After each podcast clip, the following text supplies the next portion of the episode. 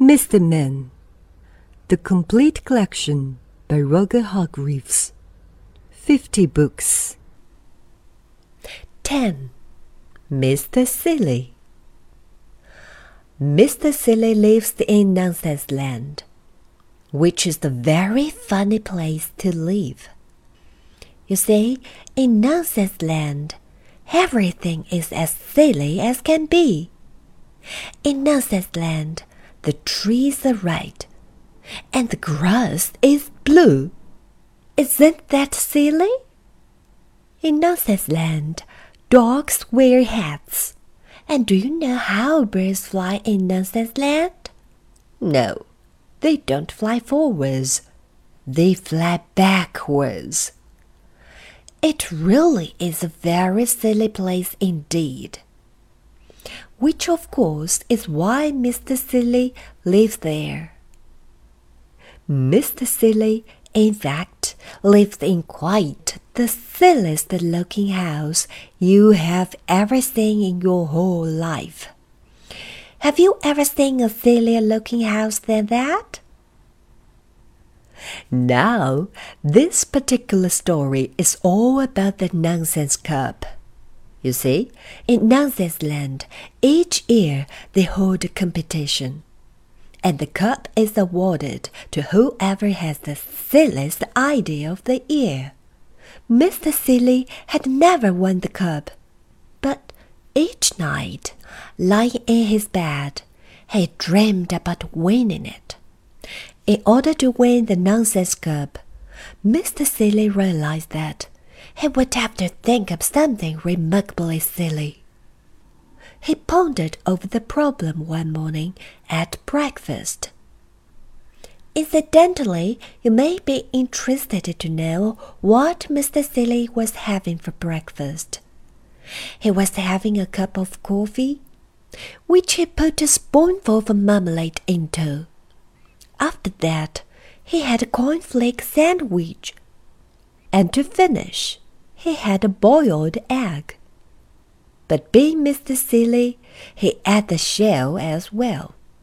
Isn't that a silly breakfast?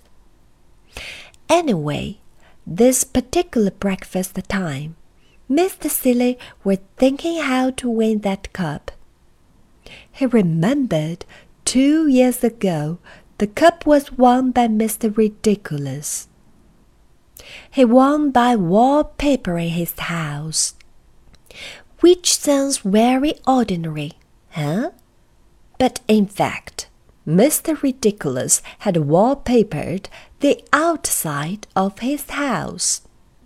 And Mr. Silly remembered last year when Mr. Foolish won the cup. Mr. Foolish, who was a friend of Mr. Silly's, had won the cup by inventing a car. It was quite a normal car, apart from one thing. It had square wheels. Isn't that silly?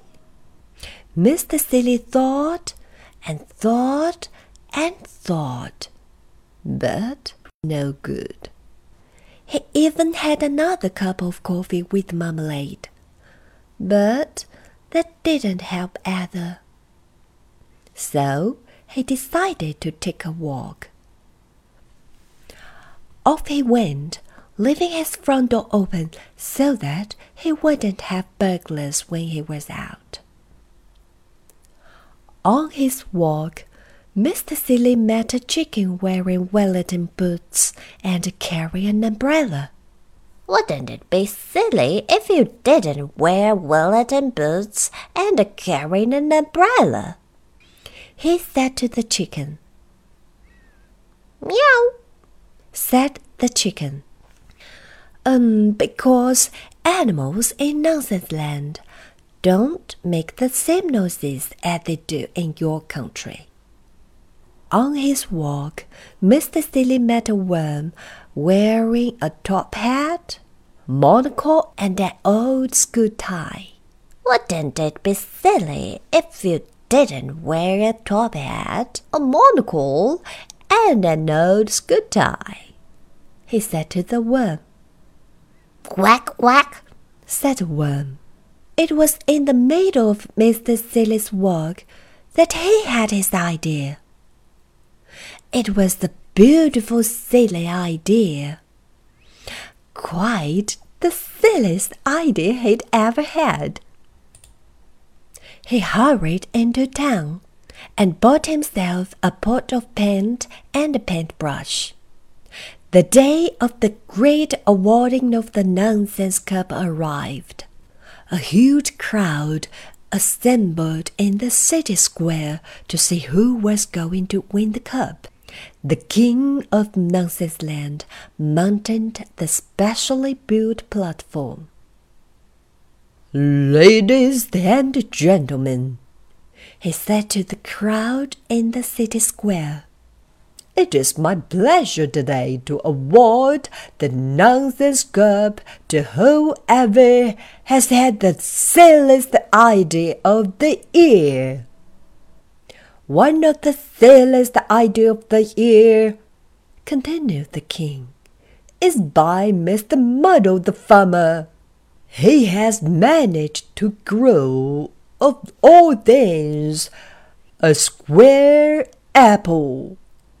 The crowd clapped as the square apple was held up by Mr. Muddle for everybody to see.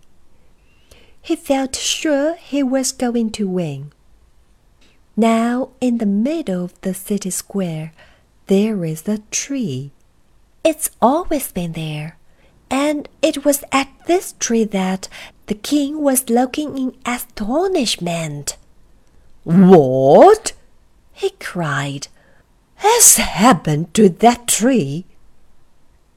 Everybody turned to look. The tree had green leaves, bright green leaves. Not white leaves let all the trees in Nonsense Land, but green. There was an amazed silence.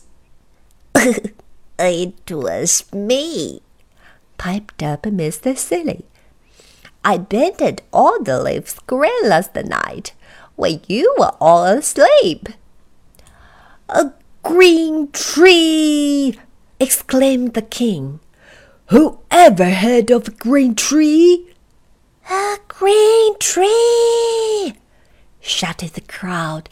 How silly! And they started to applaud. Mr. Silly smiled modestly. The king held up his hands. I think, he said, that this is the silliest idea I had ever heard of, and therefore I award the nonsense cup to Mr. Silly. The crowd cheered and cheered. Mr. Silly went pink with pride.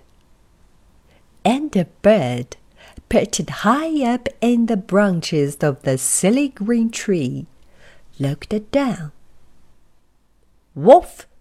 it sighed, and flew off backwards.